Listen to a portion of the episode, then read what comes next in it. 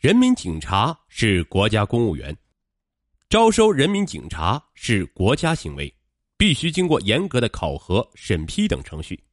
稍有一点法律常识的人都不会轻易的受骗上当。难以置信的是，这个荒唐的骗局制造者竟然是一个年仅二十三岁的黄毛丫头，以冒充公安局领导为高速公路招收合同制交通警察的作案手段进行诈骗。仅在一年多的时间里，诈骗金额高达约三十三万元。就是有人会轻信他的谎言。就连他的父亲对他的一派胡言乱语都深信不疑，不自觉的成了他的同伙，走上了犯罪道路，落得个身陷囹圄不能自拔。东北某市市刑警支队以涉嫌诈骗罪和伪造国家公文印章罪，将王锦丽、王占全逮捕。批捕的理由是冒充公安局领导，为高速公路招收合同制交通警察进行诈骗。仅在一年多的时间里，诈骗金额高达三十三万五千六百五十元。假女警无意制造弥天大谎。一九九五年九月五日，刚满十八岁的王锦丽来到了大连警察学校读书。虽然她是全日制学习的学生，而不同的是，他只是面对社会招生的自费生。还是在一个月前。王占全无意间看到了招生简章上的一则消息，介绍大连警察学校招收自费生情况。这个消息无异于是一则喜讯，王占全立刻想到了女儿王锦丽。这个学校招生简章上已经明确的标有不包分配的条例，但最能吸引他的是学校的校名中有着最赫然响亮的两个字“警察”。他的特殊性可能会给女儿带来一线生机。他正为自己这个中考落榜的女儿的出路发愁。上初中时，王锦丽学习成绩较差，凭她的成绩，如果第二年再参加中专考试，肯定还会名落孙山。虽然自费又不包分配，但总比窝在家里待业强。王占全立即领着王锦丽去了大连。大连警察学校对学生的成绩要求并不严格，只是进行了面试，然后便告知九月即可报到上学了。王锦丽就这样幸运的坐在窗明几净的教室里，与统招的全日制同学一起度过了一年半的中专学习，并在毕业前的半年时间里，有幸回到了东北某市市公安局某分局的巡警支队实习。当时的王锦丽憧憬着玫瑰色的未来向他招手，整天是处于欢乐之中，梦想着有朝一日会穿着笔挺的警服走进警察队伍，成为人民卫士中的一员。命运并没有恩赐给他什么机遇，随着实习结束，王锦丽毕业后却没能得到分配，他只好到了他父亲开的纺织品批发部帮忙。王占全看到这么大的姑娘毕业在家，还没有一个正式的工作，是心急如焚。王占全已经从商十二年了，有一定的经济实力，所以对自己的女儿倍加爱护，常常满足王锦丽的要求。王锦丽也从他父亲那里得到一笔笔不菲的工资收入。一晃两年过去了，眼见着那些公费上学的同学们一个个分配到公安局工作。而他只能在父亲开的纺织品批发部里帮忙。有的同学并不明白他的失落，还故意穿着警服找他炫耀。这一切深深的刺痛了他，严重的挫伤了他的自尊心。他没有脸面见这些同学，甚至都不愿意出门。有时上街看到指挥交通的警察也会紧张，他唯恐遇到自己熟悉的同学。他只能怨天怨地，大骂上苍不公。一九九八年十月，王锦丽在这种虚荣心的支配下，大模大样的穿上了从市内铁北军警制品服务社购买的全套的制式警服。他还找到办各种假证件的人，为他制作了足可以以假乱真的警官证，并从某打字社做了几个标有东北某市市公安局交警支队的文件袋，夹在怀中，整天在各处招摇。对父母和亲朋好友谎称自己已被市交警支队录用，每天是早出晚归，说是去上班，其实每天大多数时间都去找他对象在家里厮混。每个月底，他还将过去在附近的批发部中赚来的钱为自己开工资。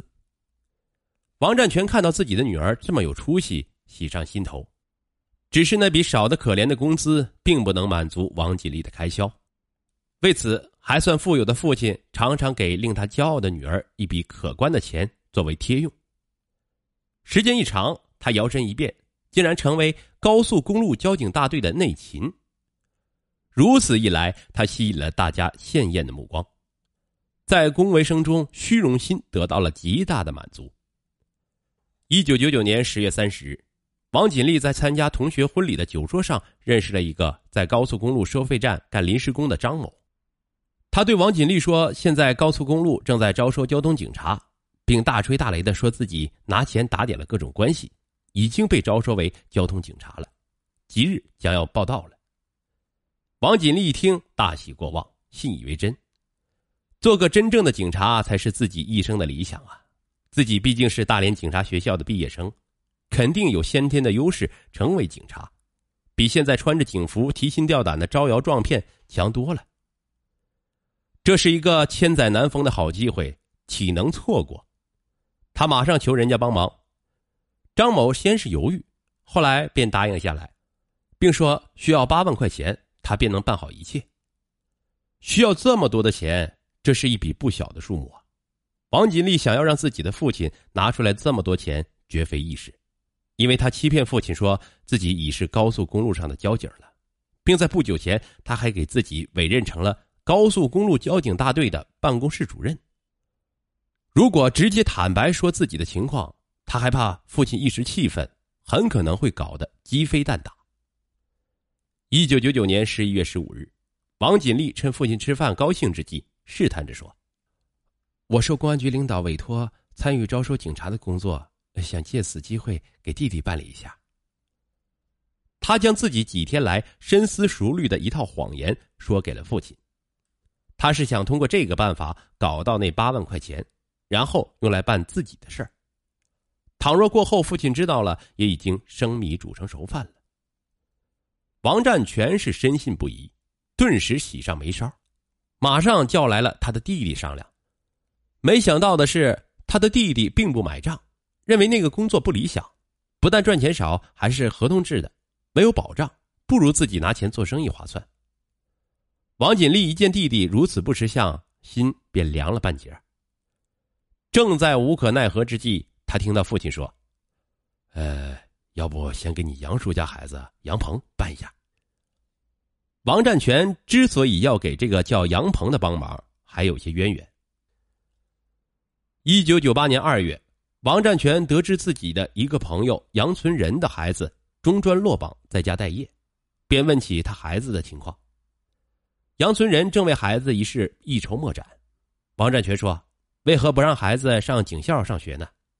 他拿出王锦丽的事例佐证自己的能力，并说：“如果愿意的话，他可以帮忙。”杨存仁早就从电视的新闻中了解到，京沈高速公路北京至东北段。于一九九九年九月二十六日开通运营。这么长的公路上，交通和治安情况都很复杂，不可能不配备各种警力。前不久也听邻居的军转干部说，一大批从部队转移的人充实到了公安部门。从这种迹象上看，一定是因为高速公路上需要招收大批的警察。杨存仁一听，就让他无论如何也要帮忙。王占明明知道这个学校只要拿钱就可以念书，为了能从中骗得一些好处费，就夸大其词，说这种入学如何难办，撒谎说自己的战友在省官厅当了一个多大的官又是如何有力度，而且还能在学校开学半年后帮助入学。借此之机，他向杨存仁要了两万五千元钱，帮助走人情的活动费。王占全其实只是通过王锦丽跟某个老师联系一下，杨鹏就去上学了，而那两万五千元钱却全部揣入了王占全的腰包。王占全是做贼心虚，这件事儿一直成了缠绕着他的一块心病。已经入学在校的杨鹏一家人不可能不知道那种学习是不需要什么人情关系的。随着杨鹏即将毕业回东北某市。工作又将成为他的另一块心病。王占全越发的忐忑不安起来。偏巧王锦丽带来这么大的一个特大喜讯，真是老天有眼呐！他终于可以还上这笔良心债了。王占全在不知不觉间又一次成为了这起诈骗案的害人者，当然，他也是受害者。